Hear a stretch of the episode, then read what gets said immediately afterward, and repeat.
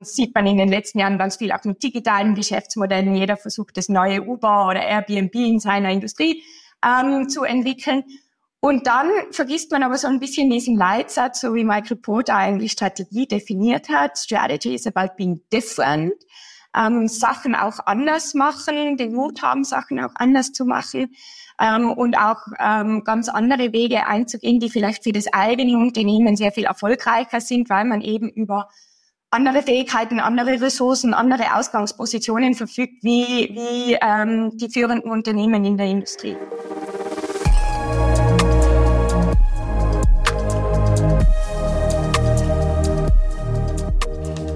Liebe Frau Professor Hautz, einen wunderschönen guten Morgen und herzlich willkommen in der aktuellen Ausgabe der S&P Leader Talks.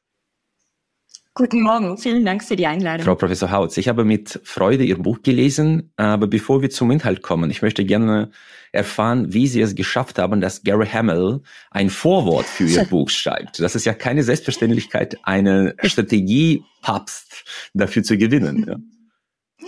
Also ehrlicherweise war ich mit dem, ähm, Gary schon vorher in Kontakt und ähm, Gary ist auf mich zugekommen.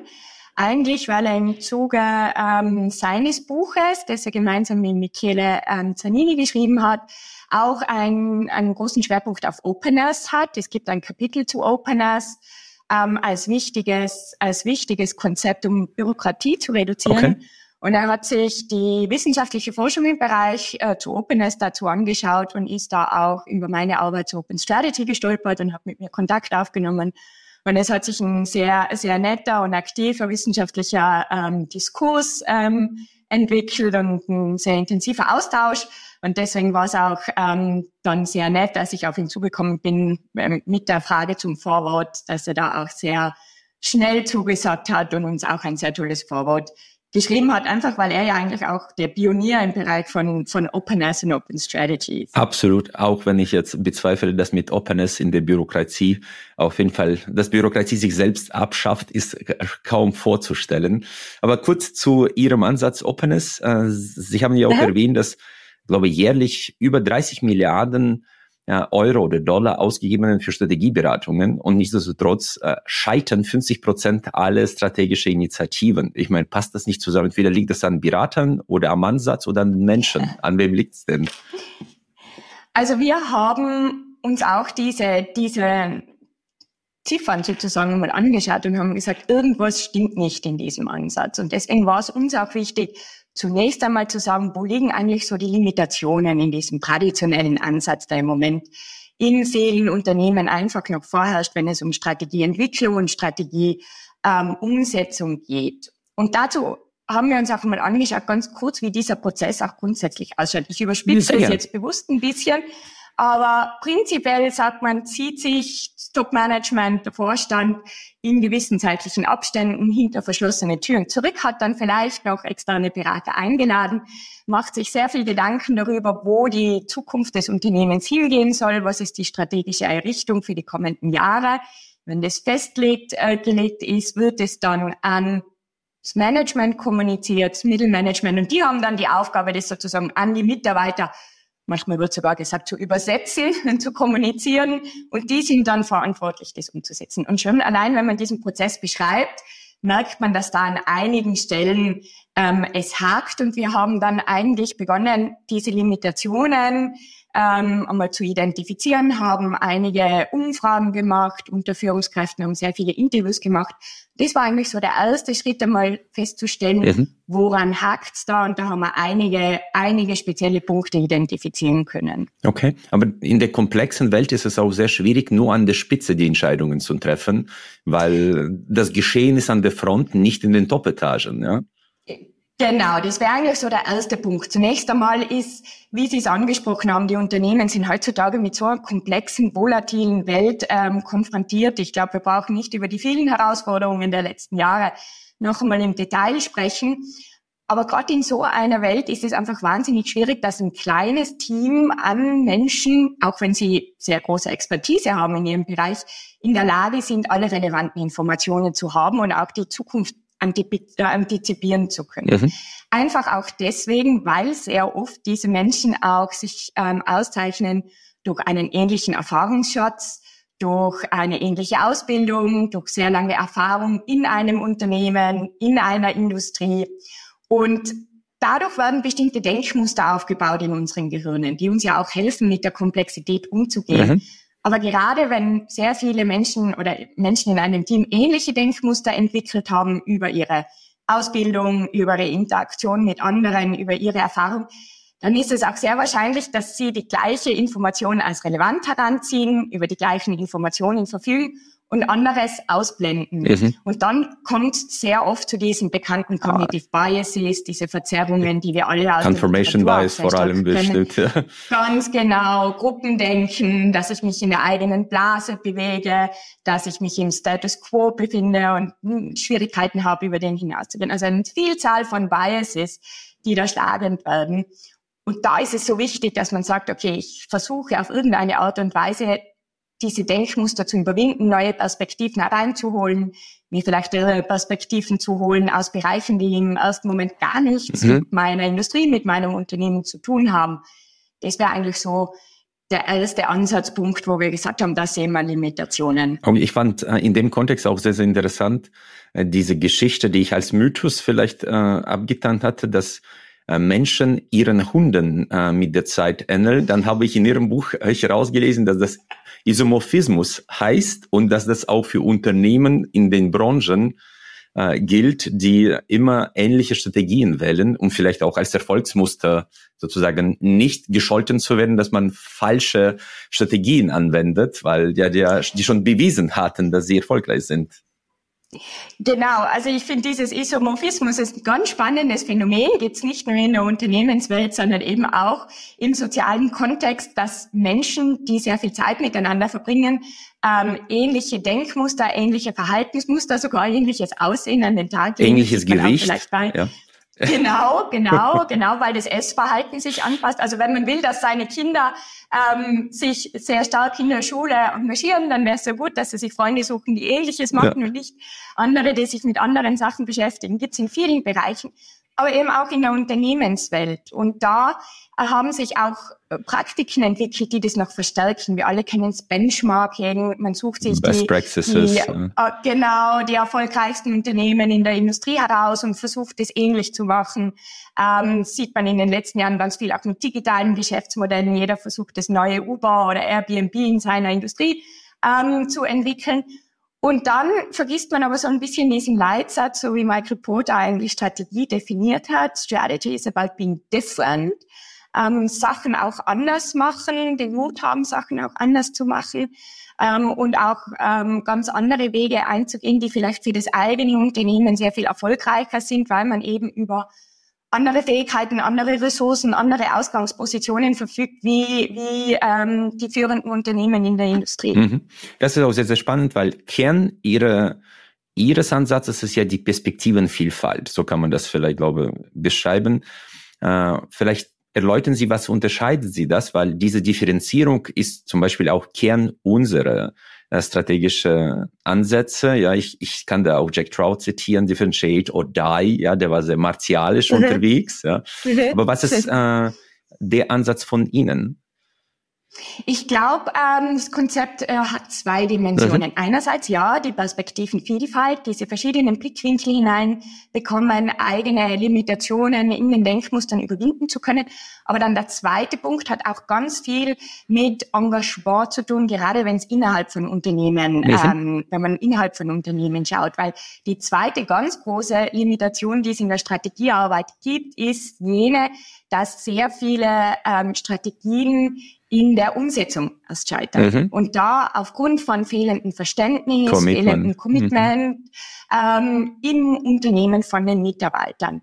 Und auch da, wenn man sich wieder diesen Prozess, den ich vorher skizziert habe, anschaut, dieses passive Kommunizieren, dass Mitarbeiter reine Empfänger von Strategien sind, die versuchen müssen, die zu verstehen und dann auf den eigenen Kontext umzusetzen, das ist wieder ein Punkt, der wahnsinnig schwierig ist. Und wir sehen das auch in, in Umfragen ganz klassisch. Die Gallup-Umfrage, die identifiziert hat, dass 50 Prozent von allen Mitarbeiterinnen und Mitarbeitern in der USA sich schon emotional und psychologisch losgelöst haben von ihrer Arbeit und nicht mehr engagiert ähm, über die, über das Notwendigste hinausgehen wollen, dann sieht man, dass es da große Schwierigkeiten gibt. Und wenn ich es jetzt schaffe, dass ich sage, speziell Mitarbeiter in meinem Unternehmen sind ein aktiver Teil der Strategieentwicklung. Zum Beteiligten haben. sozusagen zu machen. Genau, haben eine, mhm. genau, haben eine Möglichkeit, Teil davon zu sein, dann hat es unglaublich große Auswirkungen auf die Umsetzung. Es gibt da dieses,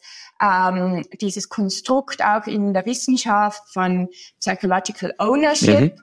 ähm, die ich etwas zuschreibe und man sieht es egal in welchem Bereich, wenn ich so einen Sense of Ownership habe. Also so, das ist meine Strategie. Ich bin ein da Teil beteiligt, ich bin ein Teil davon. Co-Autor sozusagen zu sein. Genau, genau. Mhm. Dann hat es einen ganz großen positiven Effekt auf ähm, die Motivation auch wirklich aktiv zu werden, also auch wirklich tätig zu sein, auch wirklich aktiv in der Umsetzung und in der Realisierung von diesem äh, Projekt, von dieser Strategie, was immer es dann auch ist, ähm, einzuschreiben. und das ist so der zweite große Pluspunkt, würde ich sagen, von diesem okay. Open Strategy. Das bedeutet auf einer Seite die Perspektivenvielfalt, auf der anderen Seite dieser IKEA-Effekt, das, was ich selbst gebaut habe, an dem hänge ich besonders sehr. Genau. Ja. Genau, die Mobilisierung mhm. und das Commitment zu bekommen. Okay, aber was ist der über, übergeordnete äh, Rahmen oder Kontext bei der Strategiefindung? Nicht, weil es ist ja eine Frage des Prozesses, das haben wir besprochen, das heißt die Beteiligten, mhm. Vielfalt und mhm. Beteiligten Anti-Aktivierung, das ist ja sozusagen ein prozessualer mhm. Aspekt. Das, was Sie mhm. mit Porter mhm. ansprechen oder mit Jack Trout, mit dieser Differenzierung in unserem Ansatz ist zum Beispiel differenzierender Kundenmehrwert ist der Schlagwort sozusagen da, ah, okay. woran wir mhm. alles ausrichten, weil wir sagen, wir müssen anschauen, was wir heute als differenzierenden Mehrwert liefern im Unterschied zu unseren Marktteilnehmern und wir müssen dafür sorgen, dass in der Zukunft so etwas weiterhin erhalten bleibt. Gibt es bei Ihnen auch von der Fragestellung eine, ein Zielbild, woraufhin man arbeiten muss oder also grundsätzlich, grundsätzlich ähm, nicht. Es ist sehr breit aufgestellt, also ist für alle möglichen Fragestellungen mhm. anwendbar. Was wir gesehen haben in unseren Studien, wenn wir mit Unternehmen zusammengearbeitet haben und was dann auch im Buch ähm, so der Schwerpunkt ist, es hilft speziell, wenn es darum geht, Neues auch zu identifizieren, auch neue Geschäftsmodelle, neue Geschäftsfelder zu ähm, ähm, ähm, identifizieren und auch zu sagen, okay, wo geht's denn wirklich in der Zukunft hin? Ganz, ganz stark auch aus diesem Kontext, um nicht in diese Falle zu laufen, dass man Veränderungen übersieht, mhm. dass man disruptive Veränderungen übersieht, dass man sie vielleicht sieht, aber nicht die entsprechende Relevanz und Wichtigkeit okay. zuordnet, so wie es bei sehr vielen äh, prominenten Beispielen ja früher der Fall war bei Unternehmen, wo durchaus technologische Weiterentwicklungen erkannt wurden, aber keine Kodak oder, Nike, oder Nokia, ja, das ist ja Klassisches Beispiel, ah, okay. klassisches Beispiel, wo die Unternehmen über die Technologie verfügt hatten, aber nicht ja. ähm, auch hier wieder über die Denkmuster hinausgehen konnten und die Relevanz und die Möglichkeiten am Markt zuordnen konnten. Also zu sagen, okay, wo wird dann die Zukunft hingehen? Wo sehen wir unser Unternehmen in, in der Zukunft? Welche zukünftige Ausrichtung brauchen wir? Um da besser aufgestellt zu sein. Aber grundsätzlich, und das sehen wir auch in, in ähm, den wissenschaftlichen Studien, die sich jetzt mit Open Strategy äh, beschäftigen, ist, die, äh, ist der Kontext und die Fragestellung eine sehr breite, die damit okay. angegangen wird. Das heißt, der, der Prozess Ansatz ist wichtiger als der Inhalt, weil der ja variieren kann. Es ist nur wichtig, dass diese zwei Perspektiven einfach eingehalten werden, weil sie einfach höheren Erfolg versprechen. So kann man das. Ganz genau. Ganz genau. Also mhm. ist ein sehr stark prozessorientierter, ein sehr stark prozessorientiertes ja. Konzept, wo es wirklich um ähm, die Gestaltung des Strategieprozesses an und für Faszinierend. Weil bei uns war das jetzt immer umgekehrt. Für uns war immer der Kontext sozusagen viel wichtiger. Ich habe mir auch bis jetzt, ehrlich gesagt, in so einem ausgeprägten Sinne gar nicht so viele Gedanken gemacht, bis ich jetzt Ihr Buch in der Form gelesen hatte. Aber Sie mhm. hatten jetzt die Disruptionen erwähnt. Wenn, äh, ich hatte ja. in Harvard Business Manager einen sehr interessanten Artikel gelesen und da hat die Redakteurin, das glaube ich Hegelerei, geschrieben, Neues ist nur in den Kategorien des Bekannten fassbar. Was außerhalb dessen mhm. liegt, wird schlichtweg nicht verstanden oder wahrgenommen. Und das ist ja mhm. auch kognitive Bias in gewisser Art und Weise. Wie durchbricht so etwas? Mhm.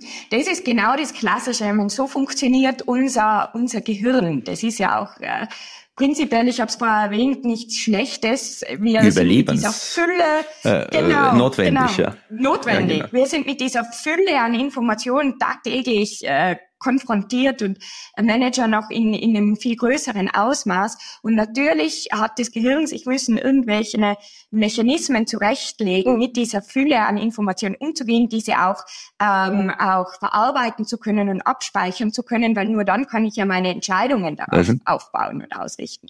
Und da haben sich eben diese Denkmuster, diese ähm, Cognitive Models, auch Heuristiken entwickelt, die sagen, okay, ich picke mir heraus, was aufgrund von meiner Erfahrung, meiner Ausbildung, meiner Interaktion mit anderen mir gezeigt hat, das hilfreich ist. Und dann wird diese ähm, Information herausgefiltert, verarbeitet und abgespeichert. Und das andere blende ich aus. Und daraus entwickeln sich eben so Annahmen wie, so funktioniert mein Unternehmen, so funktioniert meine Industrie. Mhm. Das sind die Muster, nach denen die funktionieren. Und das Schwierige ist, sobald diese Denkmuster einmal in meinem Gehirn aufgebaut sind, sind die wahnsinnig schwierig zu verändern. Mhm. Also das ist nichts, was ich ähm, ähm, sofort schaffe und was so einfach möglich ist, weil die ja auch über Jahre aufgebaut und entstanden sind. Mhm. Und jetzt gibt es natürlich diese verschiedenen Möglichkeiten. Ich glaube, das Erste ist einmal Bewusstsein schaffen, Awareness, zu wissen, okay, es ist da auch und das ist gar nicht so einfach, das sagt sich so trivial. Ja. Aber wir haben das in vielen Gesprächen mit, mit CEOs, mit Führungskräften herausgehört, auch einmal sich einzugestehen und zu sagen, okay, ich habe nicht alle relevante Informationen, ich weiß nicht alles, es ist nicht, ähm, ich habe nicht den gesamten Erfahrungsschatz für mein Unternehmen, es gibt auch noch anderes, was relevant sein könnte, was ich jetzt nicht sehe. Auch jemand aus einer anderen Branche, aus einem ganz anderen Kontext kann mir Hilfreiches in meinen Prozess hineingeben. Allein diese, diese Akzeptanz mal zu schaffen, ist gar nicht so. Okay. Und dann kann ich das natürlich bewusst über ganz, ganz viele verschiedene Möglichkeiten und Tools schaffen. Wir haben im Buch ganz viele verschiedene Werkzeuge auch aufgezeigt, wie das möglich ist, ähm, für das Unternehmen auf organisationaler Ebene. Aber auch individuell kann man für sich mhm. selber Schritte setzen und sagen, wie suche ich bewusst Informationen außerhalb von meinem Denkmuster? Wie konfrontiere ich mich mit Personen, Leuten, Informationen, die jetzt nicht aus meinem unmittelbaren Umkreis kommen, sondern woanders her. Und da gibt es ganz viele, ganz viele Techniken und Möglichkeiten, das zu schaffen. Frau Professor Hautz, äh, vielleicht kurz zu diesen kognitiven Biases. Das heißt, aus unserer Erfahrung, wir stellen immer wieder drei fest. Vielleicht haben Sie da andere okay. Erfahrung. Das ist einmal Extrapolation der Vergangenheit. Ja, das heißt, der Erfolg der Vergangenheit ist häufig das größte Hindernis für die Zukunft. Das ist, glaube ich, ein Punkt. Mhm. Zweitens, was mhm. wir äh, häufig äh, vorfinden, ist ja Overconfidence Bias, ja, in einem extrem ausgeprägten Masse. Und dann mhm. äh, ja. Äh, mhm. Wie ist Ihre Einschätzung? Was sind aus Ihrer Perspektive die häufigsten oder die gravierendsten, auf die man Awareness schaffen sollte? Mhm. Also ich kann allen dreien nur zustimmen, ähm, auf alle Fälle. Ich habe auch in meiner wissenschaftlichen Forschung mich sehr stark mit Overconfidence auseinandergesetzt und ähm, wobei man sagen muss, es gibt ja auch viel Forschung zur Overconfidence, dass es durchaus einen positiven Sie, sonst, Einfluss haben sonst können Sie kein Startup äh, gründen, wenn Sie nicht Overconfidence haben. Genau, ja, das ist ja enorm. Ganz genau. Die sind ja auch, äh, die, die Leute sind ja auch in diesen Positionen, weil sie overconfident sind, weil sie an sich glauben, weil sie glauben, sie haben die Fähigkeiten, entsprechende Entscheidungen treffen zu können. Ohne zu wissen, was passiert. Ja. Also ist durchaus nicht als negativ zu sehen, wie all diese, diese Heuristiken nicht grundsätzlich als negativ eingestuft werden müssen. Allerdings, ähm, gerade wenn wir dann in so einem Unternehmensumfeld sind, wie wir es im Moment haben, sind sie natürlich entscheidende Limitationen. Also ich finde, die drei, die Sie erwähnt haben, sind auf alle Fälle auf alle Fälle sehr, sehr wichtig, gerade was dann Groupthink ähm, ähm, auch noch angeht in kleinen homogenen Teams. Das ist etwas, was man ganz stark sieht. Confirmation Bias. Mhm dass man sich wirklich hängen aber alle ganz eng miteinander zusammen, dass man sich natürlich die Informationen aus der Vergangenheit holt, die wiederum die eigenen Annahmen jetzt bestätigen. Äh. Genau. Also die sind alle ganz eng miteinander verknüpft, dass man sich im eigenen Team wieder die Bestätigung holt, dass eh alle die gleichen Denkmuster haben und dann sagen, natürlich ist das relevant, weil äh, wir sehen das ja schon über die ganzen letzten Jahre, das ist halt für unser Unternehmen relevant. Also die verstärken sich gegenseitig sehr stark. Und ich glaube, der erste Schritt ist wirklich dieses Bewusstsein schaffen, aber nicht nur das Bewusstsein, sondern dann auch vielleicht diese, ich würde jetzt auch sogar ein bisschen sagen, diesen Mut und die Courage zu sagen, okay, wir sehen es jetzt, wir, wir wissen nicht alles. Wir sehen auch einen Mehrwert im Einholen von Informationen aus ganz verschiedenen Bereichen, auch innerhalb des Unternehmens, von allen möglichen Mitarbeitern, speziell jene, die Kundenkontakt haben, die vielleicht direkt im Produktionsprozess beteiligt sind, die uns Informationen geben können, die wir im Top-Management-Team eben nicht mehr haben. Sollte Ihnen unser Podcast gefallen, bitten wir Sie darum, dass Sie uns abonnieren und uns vielleicht mit einer guten Bewertung unterstützen. Das hilft uns auch bei Algorithmen von Spotify und Apple. Ich bedanke mich herzlichst.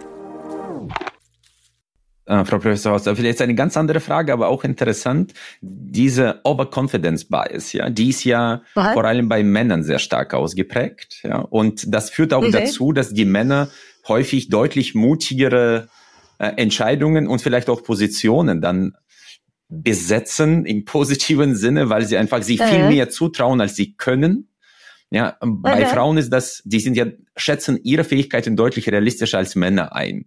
Gibt es da die Möglichkeiten, dass die Frauen unabhängig von patriarchalisch geführten Gesellschaften, jetzt äh, sei das dahingestellt, einfach nur diese Overconfidence Bias im positiven Sinne trainieren? Also äh, ganz spannender Ansatz und genau darauf äh, beziehen sich auch Studien, die ich mit einem Co-Autoren-Team in den letzten Jahren jetzt begonnen okay. habe. Wir haben begonnen, Overconfidence bei amerikanischen CEOs von gelisteten Unternehmen uns anzuschauen.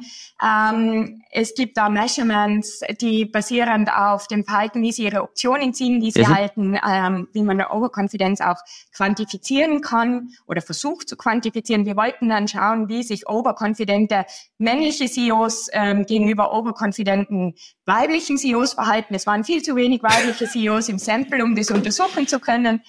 Wir haben das jetzt ausgedehnt auf die, ähm, auf den gesamten Vorstand, also auf das Top-Management-Team, weil da doch Gott sei Dank einige mehr weibliche ähm, Führungskräfte drinnen sitzen und sind jetzt gerade dabei zu erheben. Einerseits untersche äh, unterscheiden sich männliche und weibliche Vorstände in ihrem Level von Overconfidence. Da haben wir jetzt keinen signifikanten Unterschied zunächst einmal in den ersten ersten ähm, Studien feststellen können, was schon einmal zeigt, auch Frauen müssen overconfident sein, um in diese Positionen genau. zu bekommen. Auf dem Niveau sind sie ähnlich overconfident. Ist die Frage, warum dann die, der Unterschied so groß ist. Ja.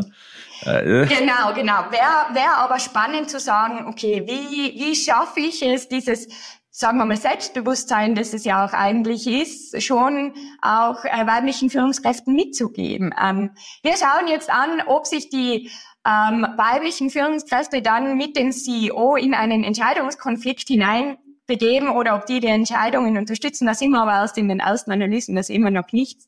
Ähm, ich bin aber gespannt auch selbst, was da herauskommt und wie sich das entweder verstärkt oder auch äh, in, in kleine Konflikte begeht. Super spannend. Da bin ich sehr, da müssen wir dann nächstes Mal darüber reden, ja, explizit. Ich fand, ich fand den Ansatz von Adam Grant, äh, diese selbstbewusste Demut, sehr, sehr spannend, mhm. wo man auf einer Seite zwar weiß, dass man sehr viel weiß, aber auf der anderen Seite weiß man auch, dass man sehr viel nicht weiß, aber sich sehr viel zutraut, dass die Wissenslücken zu schließen. Ja.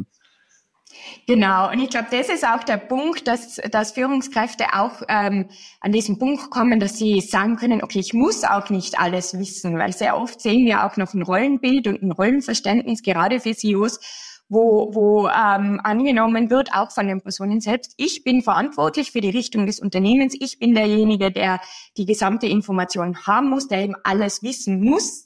Ähm, das sind sehr viel so Assoziierungen an die Rolle einer Führungskraft und da wirklich zuzulassen und zu sagen, nein, das ist jetzt nicht unbedingt das, mit dem meine Rolle oder die Aufgaben von meinem Rollenbild, sondern es geht vielmehr darum, relevanten Informationen zu finden, anzuregen, das zusammenzubringen, vielleicht auch eine Unterstützerrolle zu geben für alle in meinem Umfeld, dass neue Informationen ähm, zu mir kommen. Also das zu ermöglichen und den, den Informationskreis zu erweitern, ich glaube, das ist sehr viel wichtiger. Okay. Äh, äh, Frau Professor Holz, in dem Kontext äh, zwischen Gruppendenken und dann einzelne Personenleistungen, wenn ich jetzt an Steve Jobs, Elon Musk, Bezos denke, da waren ja auf jeden Fall sehr, sehr häufig die Pionierleistungen, die eine Person zugeschrieben wurden. Äh, wie, okay. wie gehen Sie mit diesem Openness-Ansatz damit um? Ich meine, wie viel Genie okay. muss das in eine Person stecken, um eine so extraordinäre Leistung zu erbringen? Ja? Das ist auch eine sehr spannende Frage. Ich habe jetzt gerade einen interessanten Podcast in den letzten Tagen gehört. Ich versuche mich zu erinnern, welcher das war, wo der Sprecher ganz, ganz interessant gesagt hat, ich war viel öfter mit Leuten konfrontiert, die geglaubt haben, sie sind der nächste Steve Jobs, als dass sie es dann wirklich waren.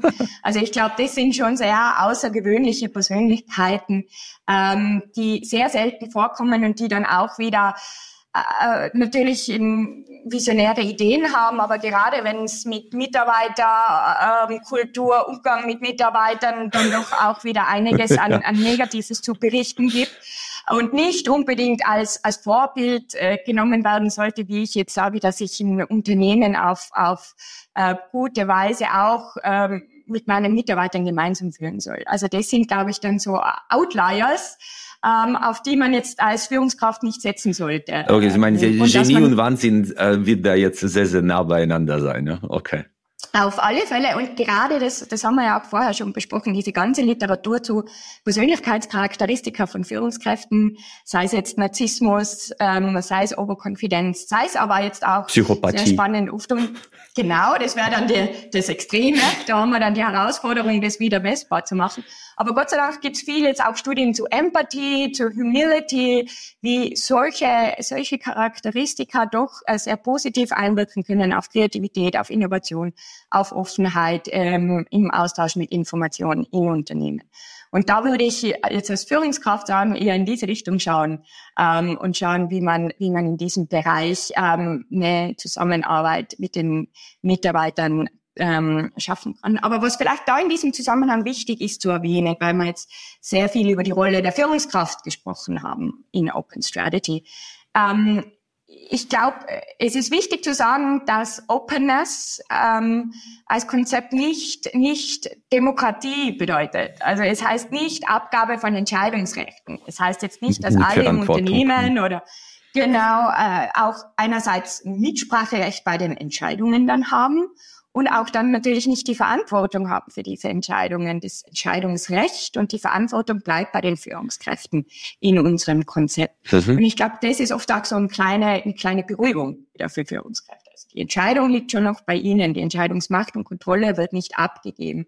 Aber ich kann mir sehr viel mehr Informations- und Wissensinput hereinholen, um diese Entscheidungen zu verbessern. Aber in dem Kontext muss man auch die Frage aufwerfen, ob man alle mitnehmen kann. Weil äh, ich habe so ein, einen coolen Spruch gehört. Wir sind kein öffentliche, das öffentliche Busunternehmen mit dem Auftrag, alle mitzunehmen, sondern in einem Unternehmen ist das gar nicht möglich. Und da muss man okay. einfach auch aufpassen, dass man nicht eierlegende Wollmilchsau äh, schafft, die eigentlich nicht funktioniert, ja, weil die Differenzierung fehlt. Das ist auch ein wichtiger Punkt. Und ich glaube, das hat auch ganz viel dann damit zu tun, wie man diese Offenheit einerseits aufsetzt und managt und auch kommuniziert. Wiederum ein Prozessgedanke, aber wir haben das ganz viel gesehen, dass es wichtig ist, speziell wenn man es innerhalb von Unternehmen macht, wirklich vorab transparent zu kommunizieren, was ist unser Ziel, warum fragen wir euch jetzt um eure Gedanken, um euren Input und ganz wichtig, was passiert damit? Was machen wir? Mhm. Es sollte auf keinen Fall der Eindruck entstehen, wir setzen dann alle eure Gedanken um oder alle werden ähm, dann auch realisiert, sondern da ganz realistischerweise hineinzugehen und zu sagen, äh, wir bitten um den Input, wir versuchen uns das durchzuschauen, wir werden dann schauen, was können wir äh, berücksichtigen, wie wird das vielleicht eingebaut, wie wird auf manche Bezug genommen, auch ehrlicherweise sagen, manche können wir vielleicht erst dann wieder in ein paar Jahren wieder herausziehen und uns mhm. anschauen, manche können wir aus diesen Gründen nicht diskutieren. Dann, glaube ich, ist es völlig in Ordnung, dann ist es auch aus unseren Erfahrungen heraus für die Mitarbeiterinnen und Mitarbeiter in Ordnung, wenn die das Gefühl haben, ihr, ihr Beitrag wurde gesehen, wurde wertgeschätzt, dann ist völlig in Ordnung, wenn er nicht umgesetzt werden kann. Solange Sie sehen, Beiträge von anderen Fehlen ist Transparenz sozusagen. Ne? Ansonsten habe ja. ich auch, und das muss man ehrlicherweise sagen, kann Offenheit auch in negativen ähm, ähm, Kippen, ja. ähm, genau negative Konsequenzen haben, weil dann Leute, die sehr viel Zeit investiert haben, sehr viel Energie, sehr viel Motivation, dann doch sehr frustriert sein können, ja. wenn sie keine Rückmeldung bekommen, wenn sie das Gefühl haben, das wurde nicht ernst genommen, es wurde überhaupt nichts umgesetzt. Das war jetzt vielleicht nur ein, ein PR-Aktion oder eine Kommunikationsaktion, aber wurde nicht wirklich aufgrund des Informationsgehaltes gemacht dann kann das sehr gut zu Frustration und Demotivation führen. Und deswegen ist auch hier wieder die Rolle der Führungskraft sehr wichtig. Wie schaffe ich das, da wirklich Ehrlichkeit und Transparenz ähm, zu schaffen, um, um ähm, auch den Leuten das Gefühl zu geben, es wurde wertgeschätzt, was, was die investiert haben. Okay.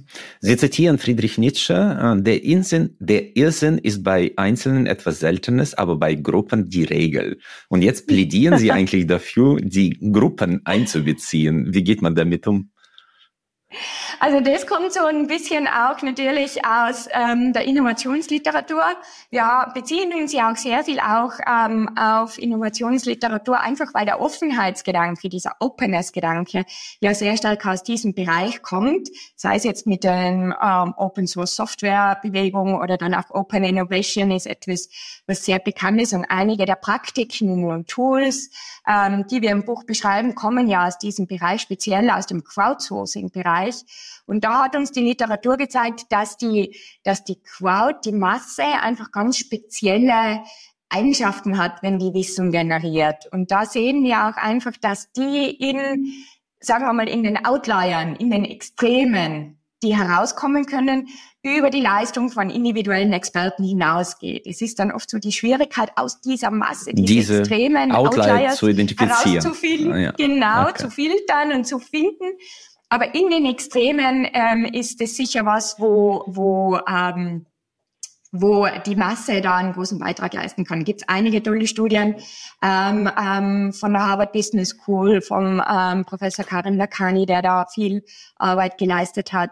Ähm, und Gott sei Dank, heutzutage haben wir schon wieder tolle Tools, ähm, basierend auf KI, die uns helfen, das zu filtern, herauszulesen, zu aggregieren. Ähm, viel einfacher als noch vor ein paar Jahren, wo das jemand durchgehen musste und lesen musste okay. und ähm, analysieren musste. Das ist ein gutes Stichwort. Äh, künstliche Intelligenz äh, wird sie einfach demnächst alle ersetzen, vor allem Berater und äh, die selbst die Outlier-Funktion übernehmen. Das ist ein, guter, guter Punkt und äh, ich glaube, das äh, weiß heutzutage noch keiner so wirklich. Es gibt ja auch schon spannende Studien, jetzt gerade zum Beispiel von der Boston Consulting Group, die mit der University of Warwick und Harvard gemeinsam diese große Studie angeschaut mit massiven haben. Produktivitätssteigerungen. haben. Genau, wie, wie, welche Tätigkeiten werden jetzt wirklich besser gemacht, welche kann ich verbessern. Ähm, also äh, gibt einiges. Ich glaube, dass es durchaus unterstützende Möglichkeiten gibt und sehr viele ähm, ähm, Pluspunkte gibt. Ich glaube, dass es aber gerade diese Kreativitätsleistung nicht äh, wegnehmen kann. Es gibt jetzt erste spannende Studien, wo verglichen wird, zu sagen, okay, die, ähm, wenn ich einen Workshop mache mit diversen Mitarbeitern, externen und mir schaue, wie die Geschäftsmodelle, die da generiert werden, wie anders die sind oder neuer, ähm, auch, auch ähm, nützlicher als jene, die jetzt ChatGPT ähm, generiert. Äh, in den Erstanalysen zeigt es noch, dass die, dass die ähm, Workshops ähm, besser sind oder, oder auf manchen äh, Kriterien noch besser sind, genau das noch als ChatGPT.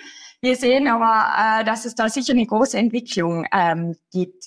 Äh, ich glaube, dass es immer noch die Unterstützung gibt, weil auch das, was uns ChatGPT äh, liefert oder, oder bringt, muss ja auch erst einmal umgesetzt werden ähm, und muss erst einmal realisiert werden. Und in ganz vielen Bereichen sehen wir auch, dass es nicht unbedingt den Unternehmen an Ideen fehlt oder an, an Möglichkeiten für Innovation fehlt, sondern dass es dann schwierig ist, die herauszufiltern und die dann auch wirklich umzusetzen. Also ich glaube, es bleibt schon noch viel Leistungsmöglichkeiten für, für ähm, Mitarbeiter übrig. Ich glaube, die Berater müssen sich in ihren Rollen ein bisschen weiterentwickeln. Das glaube ich schon. In den Tätigkeiten, Absolut. die sie anbieten und in den Tätigkeiten, die, die wichtig sind für Unternehmen. Ich glaube nicht, dass sie obsolet werden. Das glaube ich auch. Das äh, wollen wir als Berater auch sehr hoffen. Also wir betrachten KI zurzeit als Instrument, das wir nutzen. Und äh, wir hoffen, dass es so bleibt. Wenn nicht, dann äh, hoffe ich, bin ich in der Rente bis dahin. Ja, mal abwarten. Äh, vielleicht ähm, ein anderer Aspekt. Äh, ich habe mit Professor Busch über äh, zum Thema Serendipität gesprochen. Und ich meine, nach aktuellen Innovationsforschungen sind, glaube ich, rund 50 Prozent alle Entdeckungen, sei das Viagra oder Post-its oder sogar Entdeckung von Amerika, ja, eigentlich äh, ein Ergebnis des Zufalls. Und die Kunst mhm. ist ja, die Energie auf die Zufälle bewusst zu lenken. Wie gehen Sie damit mhm. um?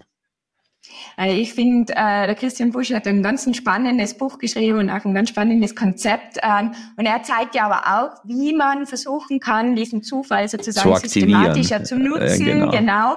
Und er hatte ganz spannende Konzepte, die auch auf alle Fälle mit Openness in Verbindung gebracht werden können. Ich finde zum Beispiel dieses Plan the Hook, diesen ja, Haken auswerfen. Anschlussfähige und, äh, Fragen, genau. Genau, und sich auch in Situationen zu bringen, wo man sagt, okay, ich, ich frage bestimmte Fragen, ich bringe mich in bestimmte Situationen, wo es eben wahrscheinlicher ist, dass dieser Zufall kommt und dass ich diese Information bekomme, diese neuen, diesen neuen Input bekomme, auch sehr viel wahrscheinlicher wird. Und ich glaube, das ist auch auf alle Fälle was, was in Richtung mit, mit dem Konzept von Offenheit sehr gut vereinbar ist und sehr gut in Zusammenhang gebracht werden kann. Wir sagen auch als Führungskraft, die mit Offenheit ähm, oder mit, mit Open Strategy sich auseinandersetzt, muss auch ein gewisses Maß an Akzeptanz für Zufall oder Serendipity haben. Ich muss mich auch wohlfühlen können in Situationen, wo ich sage, ich weiß jetzt eben nicht genau, was herauskommt. Ja. Weil wenn ich jetzt irgendwie in eine, eine große, einen großen Strategy Jam mit 30.000 Mitarbeitern in meinem Unternehmen starte, dann kann ich jetzt nicht hundertprozentig kontrollieren, was der Output sein wird. Ja, Wenn da bestimmte Themen auf den Tisch gebracht werden von meinen Mitarbeitern und die sind äh, mal da und werden diskutiert und auch wenn sie jetzt nicht meinem, meiner Ansicht entsprechen, dann sind die ja mal zumindestens da, dann muss ich mich mit denen auseinandersetzen. Dann habe ich jetzt nicht unbedingt sofort die Kontrolle zu sagen, das ist ein Thema, mit dem setzen wir uns gar nicht auseinander. Hm. Also ich gebe so ein gewisses Maß an Kontrolle ab und mit dem muss ich aber auch sozusagen sagen, okay, das ist in Ordnung für mich. Ich bin mit diesem Maß an, an Serendipity, an, an auch ähm, Nicht-Vorhersehbarkeit sozusagen ähm, doch das ist okay für mich. Und das ist für nicht für alle so ganz einfach. Und ich glaube, einige der, der, der Instrumente, die der Christian Busch da anspricht, können da auch helfen zu sagen, okay, ich, ich kann es bewusst steuern oder bewusst einsetzen für mich und auch für mich ähm, wieder einfacher gestalten. Das finde ich, finde ich ähm, höchst spannend. Was halten Sie von dem Ansatz der physischen Begegnungen und äh, Working oder äh, Homeoffice-Regelungen? Weil die Innovationsforschung wird langsam, glaube deutlich. Äh, und ich erinnere mich noch an Steve Jobs, der dieses neue Gebäude von Apple so konzipieren ließ, dass die Menschen sich permanent äh, über den Weg laufen eigentlich, weil sogar die Toiletten so weit weg sind, damit sie unbedingt äh, an den Küchen, also Teeküchen vorbeilaufen oder Kaffeeküchen vorbeilaufen mussten, um die physischen Begegnungen zu ermöglichen und diese Serendipität zu fördern. Mhm. Wie, wie mhm. verträgt sich das mit dem Homeoffice-Ansatz? Auf alle Fälle, auch da gibt's wieder ähm, ganz spannende Studien dazu. Ich habe gerade jetzt einen Harvard Business Manager gelesen, glaube ich, dass das auch wieder sehr stark darauf ankommt, weil wenn ich zum Beispiel zu viel von diesen Face-to-Face ähm, ähm, Begegnungen schaffe in einem Großraumbüro, die Leute sich wieder beginnen, Räume zu schaffen, wo sie sich zurückziehen, zurückziehen genau. wo sie sich, wo sie sich wieder abschirmen, wo sie versuchen, sich wieder ihren eigenen Space zu schaffen, also wo das auch, auch diese Begegnungen müssen, müssen auf eine bestimmte Art und Weise ja. geschaffen werden. Genau. Wir sehen das jetzt im Zusammenhang mit, mit Open Strategy dadurch, dass wir im Buch sowohl ähm, digitale Möglichkeiten diskutieren, also sowohl digitale Workshops als auch digitale ähm, Zugänge über ganz große Plattformen, sei es Community-Plattformen, soziale Netzwerke, Jams, ähm, Wikis, ähm, aber auch Workshop-Settings, wo es genau zu so diesem ganz intensiven Austausch über mehrere Tage kommt. Ähm, und wir sagen, beides hat seine Berechtigung. Mhm. Man muss nur verstehen, für welchen Zweck welches Tool geeignet ist und welches Ziel ich habe grundsätzlich, wen ich erreichen möchte, ähm, wen ich einfinden möchte. Und dann gibt es so ein paar Fragen, die man sich stellen kann. Und je nachdem ist dann der jeweilige Ansatz, ob digital oder analog, der bessere. Äh, wir haben gesehen, bei Workshops, die so analog stattfinden, über mehrere Tage, ähm, ist es oft Wahnsinn, was da für eine Dynamik ja. aufkommt. Wenn da 30, 40 Leute eine Woche an, einem bestimmten, an einer bestimmten Fragestellung ja. arbeiten, genau, manchmal ist es noch in so einem Gamification-Ansatz aufge aufgesetzt, dass Teams gegeneinander arbeiten gerade dann in den Pausen oder am Abend oder bei den sozialen Aktivitäten geht dann der Austausch weiter, wird weiter äh, drüber nachgedacht, sind die Leute wahnsinnig kreativ, entsteht eine, eine äh, wahnsinnig produktive Dynamik auch zwischen Personen aus ganz unterschiedlichen Bereichen. Das ist ganz, ganz spannend. Ähm, digitale Plattformen bieten einfach wieder ganz andere Möglichkeiten, eine viel weitere Reichweite, eine viel Genau, eine viel größere Mobilität. Auch äh, habe ich da den Vorteil, dass ich an, als Unternehmen nicht selbst dafür verantwortlich bin, die interessierten Leute zu finden und auszusuchen, wie es oft bei Workshops ist, sondern dass ich wirklich sagen kann, wer Interesse hat, selektiert sich das selbst hinein. Also er ist aufgrund von seiner eigenen Motivation und seinen eigenen Interessen da drinnen. Ähm, also da gibt's verschiedenste, verschiedenste Vor- und Nachteile auf beiden Seiten. Ich glaube einfach, wir brauchen einen Mix von, von, von beidem. Ich glaube, nicht die schwarz und nicht weiß, sondern irgendwo genau, dazwischen. Genau, genau. Haben viele Vorteile gebracht, die soll man nutzen. Aber auch das, das Face-to-Face -face bringt wahnsinnig viele Bereicherungen, die wir auch weiterhin wahrnehmen sollen. Okay. Äh, man weiß ja, dass Zuhören sehr wichtig ist. Sie sprechen vom radikalen Zuhören. Ähm, wie kann man denn radikal zuhören, Frau Professor Howard? Das, ich glaube, zuhören ist für sehr viele sehr, sehr viel schwieriger, als, als selber Ideen zu bringen. Und gerade für Führungskräfte ist das etwas. Das, das ging oft so in die Richtung auch, dass sehr oft vielleicht Strategien entwickelt werden, gerade in dem Prozess, der ich vorher, den ich vorher beschrieben habe, der so an den äh, Lebensrealitäten der Mitarbeiter, aber auch an den Kunden vielleicht vorbeigeht, aufgrund von all den Biases, die wir vorher ähm, besprochen haben. Also dass wir nennen es dann ähm, ähm, ich glaube, äh, Borrowing Strategies oder eben Strategien, die nicht unbedingt ähm, das Ziel treffen von jenen, die sie einerseits umsetzen müssen oder die daraus dann einen Mehrwert ziehen sollen. Und wir haben da dieses tolle Beispiel gefunden ähm, aus Borneo, aus dem Regenwald, wo, es dieses große Problem mhm. gab der illegalen Abholzung und wo trotz Strafen und gesetzlichen Vorschriften und polizeilicher Kontrolle ähm, einfach wahnsinnig schwierig war, dem entgegenzuwirken und wo dann ein Projekt gestartet wurde, eben dieses Radical Listening, um einmal hineinzugehen und zu verstehen, okay, die, die äh, Bewohner, die diese, diesen Urwald abholzen, warum machen die das? Was sind ihre Beweggründe? Und auch zu verstehen, ich glaube, eine Fragestellung war ganz zentral, was müssen wir euch bieten? Wie müssten die Voraussetzungen sein, damit ihr vielmehr die, die Hüter von diesem Regenwald werdet und den mhm. gemeinsam schützen könnt für die ganze Weltgemeinschaft? Was müsste die Weltgemeinschaft euch sozusagen zurückgeben. Und dann wurde eigentlich klar über dieses viele Zuhören, Beobachten, Verstehen, dass es hier viel mehr darum ging, dass die Leute ähm, wahnsinnig hohe Kosten für ihre Gesundheitsversorgung zahlen mussten. Ja. Also dass so eine Operation äh, oft das Jahresgehalt von einer Familie ähm, eingenommen hat, dass Kaiserschnitte oft äh, nicht bezahlt werden konnten und dass die Leute dann diese illegale Abholzung vorgenommen haben, um die zu verkaufen, um Geld zu bekommen und dann die Gesundheitsversorgung ähm, zahlen zu können. Okay. Und dann wurde einfach gesagt, okay, wenn ihr es schafft, es um einen bestimmten Prozentsatz zu äh, reduzieren, dann werden auch eure Kosten in den naheliegenden Krankenhäusern ähm, um den gleichen Teil reduziert oder auch um einen Prozentsatz reduziert. Und dann hat sich gezeigt, dass wahnsinnig schnell einerseits äh, die illegale Abholzung zurückgegangen ist und auf der anderen Seite, was natürlich ein toller Effekt ist, die Kindersterblichkeit wahnsinnig gesunken ist in diesem Bereich, weil einfach die Gesundheitsversorgung besser wurde. Und das ist ein extremes Beispiel, aber wenn man es wieder auf den Kontext überträgt, ist zu sagen, okay, was sind denn die Bedürfnisse von den Leuten, die da involviert sind, sei es jetzt die Mitarbeiter, sei es die Kunden, in welche Richtung geht's, das zu verstehen, ähm, das auch einmal zu beobachten, wirklich zu verstehen, was dahinter steckt, das, glaube ich, ist eine Herausforderung. Ja, Und auch hier wieder das Einholen von den verschiedenen Sichtweisen, von den verschiedenen ähm, ähm, Gruppen, die beteiligt sind, kann mir einfach helfen, ein volleres Bild zu geben, äh, okay. zu bekommen. Ähm, Heißt jetzt nicht, dass ich mich wieder nur auf einen, eine Gruppe speziell ähm, äh, fokussieren soll, aber einfach bewusst einmal zu sagen, okay, welche, welche, welche Informationen und Bedürfnisse gibt es in diesen verschiedenen Gruppen, ähm, wo liegen die? Ich glaube, das kann auch mal einen großen Mehrwert Also im Prinzip so, so ähnlich wie in der Konfliktlösung. Ich muss die Ziele hinter den Zielen verstehen, so die wahren Motive, die Auslöser sind. Das ist, glaube ich, dann der Hintergrund dieses Ansatzes, ja. Ganz genau, ganz genau. Und es geht ja auch wieder dann in Richtung Mitarbeiterengagement und Mitarbeiterbeteiligung zurück. Oft, wenn Leute sich nicht engagieren am Arbeitsplatz, hat es ja nichts damit zu tun, dass die jetzt nicht unbedingt irgendwie ähm, das Wissen nicht haben oder die Fähigkeiten nicht haben oder einfach nicht wollen.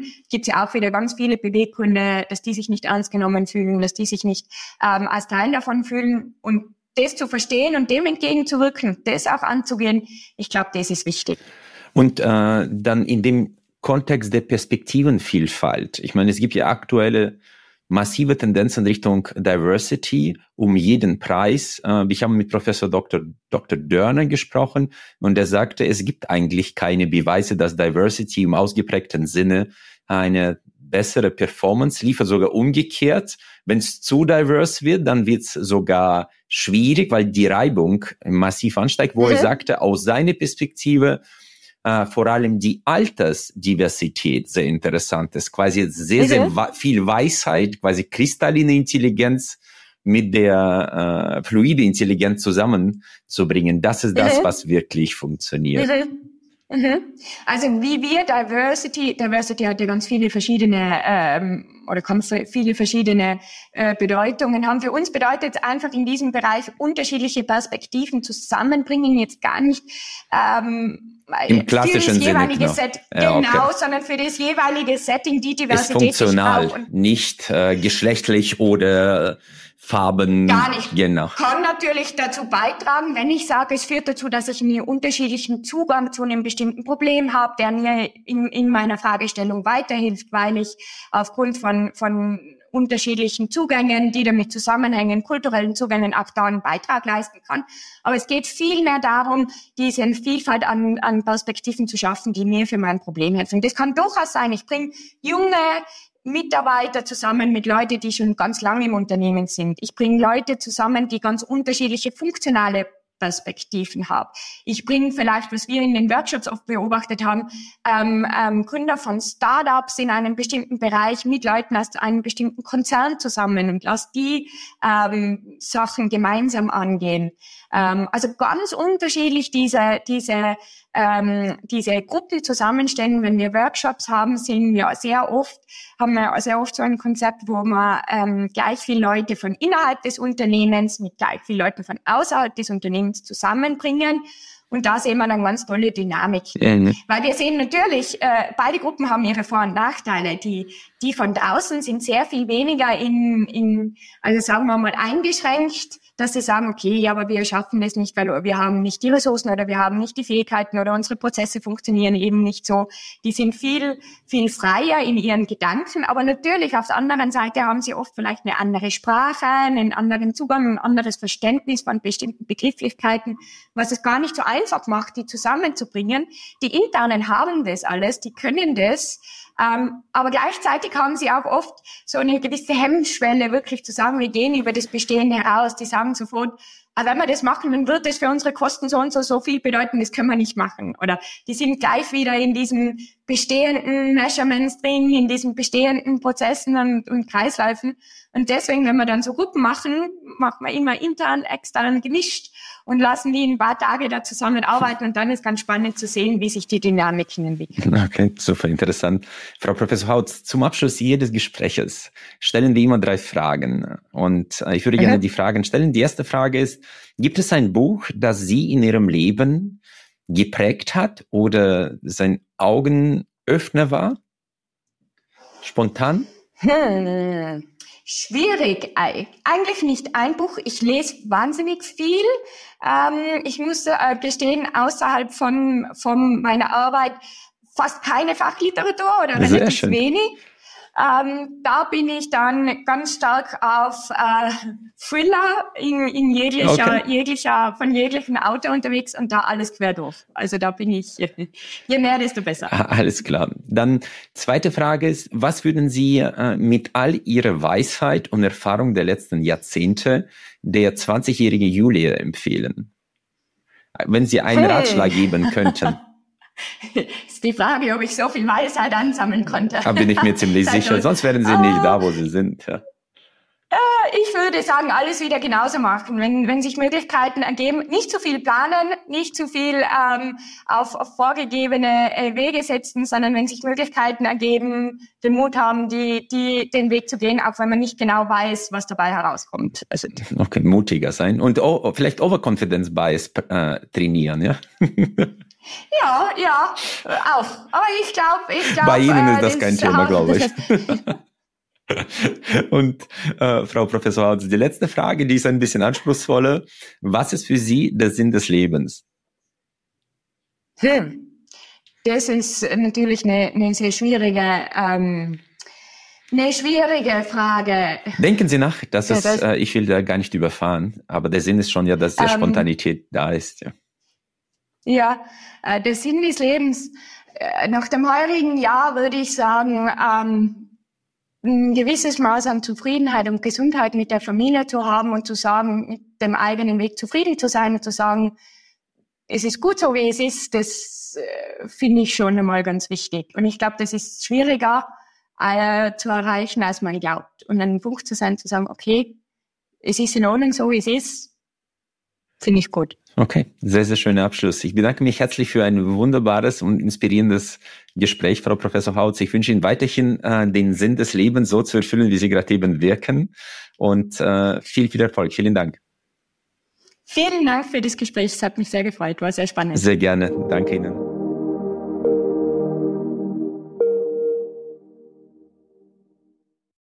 Ich freue mich sehr, dass Sie auch diese Folge bis zum Ende gehört haben. Wir investieren viele Ressourcen und Leidenschaft, um diesen Podcast möglich zu machen. Sie würden uns sehr helfen, wenn Sie dem Podcast folgen und vielleicht auch bewerten würden. Ich danke Ihnen im Voraus. Ich freue mich auf unser Wiederhören.